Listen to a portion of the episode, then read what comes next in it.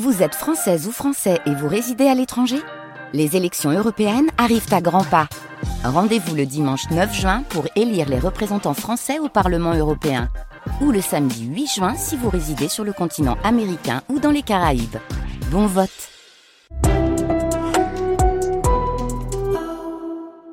un reportage exceptionnel à ne pas manquer ce matin sur notre antenne. Tous les jours de la semaine à 7h45, Marie Roussel nous emmènera au cœur d'un voyage scolaire de jeunes Lorrains à Auschwitz en Pologne sur les lieux des camps de concentration nazis pendant la Seconde Guerre mondiale. Le mémoire de, le mémorial de la Shoah et le Grand Est, en partenariat avec les lycées de la région, perpétue le devoir de mémoire dans ces lieux symboles de l'horreur absolue. Mais dans le journal, nous vous proposons d'ores et déjà un extrait avec le témoignage d'Héloïse, élève de première. Je me suis préparée un petit peu parce que j'ai regardé des films dessus. J'ai notamment regardé la liste de Schindler il y a quelques jours. Mais je sais que je suis pas prête psychologiquement à ce que je vais voir. Le fait que enfin, ce soit vraiment réel, voir ces, ces lieux, c'est des lieux de mémoire qui rappellent que bah y a vraiment eu euh, ce génocide et voilà. Ben, c'est un travail de mémoire qui est super important, en tout cas à mon avis, qu'il faut vraiment pas oublier parce qu'il faut vraiment pas oublier ce qui s'est passé. Ça permet d'avoir euh, quelque chose de très réel euh, en face de nous que l'histoire peut se répéter euh, J'espère pas. J'espère pas. Non, non, non. Je veux pas. Je veux pas imaginer que ça peut se répéter. Mais c'est vrai que dans le contexte actuel, avec de nombreuses guerres, etc., on peut se dire que bah il y a il y a des massacres qui sont faits et que qu'on espère que ça va pas terminer comme bah, comme la Seconde Guerre mondiale. Et cette série, hein, tous les jours de la semaine sur ce voyage à Auschwitz de jeunes Lorrains, est donc à retrouver chaque matin à 7h45, vidéos et reportages vous attendent aussi hein, sur francebleu.fr.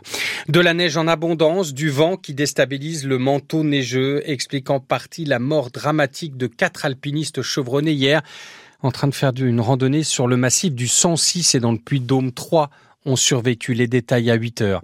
Lola, 20 ans, Jérémy, 28 ans et Jeanne, 19 ans, sont blessés le 11 décembre 2018 sur le marché de Strasbourg par Chirik Shekat. L'homme abattu deux jours plus tard par la police tue ce soir-là cinq personnes et en blesse 11 autres. Plus de cinq ans après les faits, le procès de quatre personnes poursuivies pour avoir fourni des armes aux terroristes comparaissent à partir de ce jeudi devant la Cour d'assises spéciale de Paris. Un procès fleuve de cinq semaines avec 80 parties civiles, parmi elles beaucoup de victimes psychologiques traumatisées par l'événement Témoignage de l'une d'entre elles à 8 heures. La cinquième ville de Meurthe-et-Moselle en nombre d'habitants a un nouveau maire. Démissionnaire, Jean-Marc Fournel laisse sa place à son premier adjoint, lui aussi homme de gauche. Vincent Amen a été élu hier lors d'un conseil municipal extraordinaire. Emma Steven. Dans la vie politique, d'abord, il occupait depuis quatre ans le poste de premier adjoint délégué à la cohésion sociale et à la santé. Le visage de Vincent Amen est aussi connu au département de la Meurthe-et-Moselle puisqu'il est en charge des relations internationales et du transfrontalier, sujet au cœur des enjeux pour la ville de Longwy dont les écarts sociaux se sont creusés.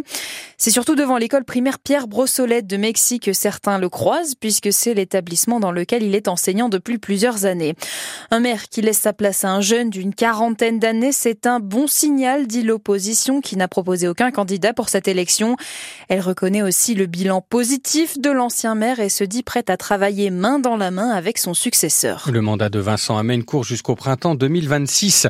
Le président de la région Grand Est sera notre invité à 8h15 à l'occasion de l'inauguration ce lundi du stand régional au Salon de l'Agriculture. Franck Leroy répondra à nos questions en direct juste après le journal de 8h donc. Et depuis 24 heures, dans les allées du Salon, les exploitants échangent sur l'instauration d'un prix plancher avancé par Emmanuel Macron lors de sa visite samedi. Mais est-ce si facile que cela d'instaurer un prix minimum d'achat aux agriculteurs? Cela réglerait-il le problème de leurs revenus? C'est pas si simple. Hein. Sur le sujet, les syndicats sont divisés, Jeanne Mézia. C'est le cas notamment du président du syndicat majoritaire, la FNSEA. Arnaud Rousseau demande quelques éclairages, peu convaincu par l'annonce du président. Il parle de soviétisation de l'économie avec une conférence annuelle ou trimestrielle qui fixerait les prix. Pas du tout d'accord, la Confédération paysanne salue elle, cette mesure. Il faut qu'on m'explique comment on peut être contre ça, déclare la porte-parole Laurence Marandola, bien qu'elle se dise ultra vigilante sur la manière de mettre en place ces prix planchers. Et même Bruno Dufayet, ancien responsable de la FNSEA de la filière bovine, affirme que cette demande est récurrente chez les agriculteurs. Il parle même d'un revenu vital pour les éleveurs.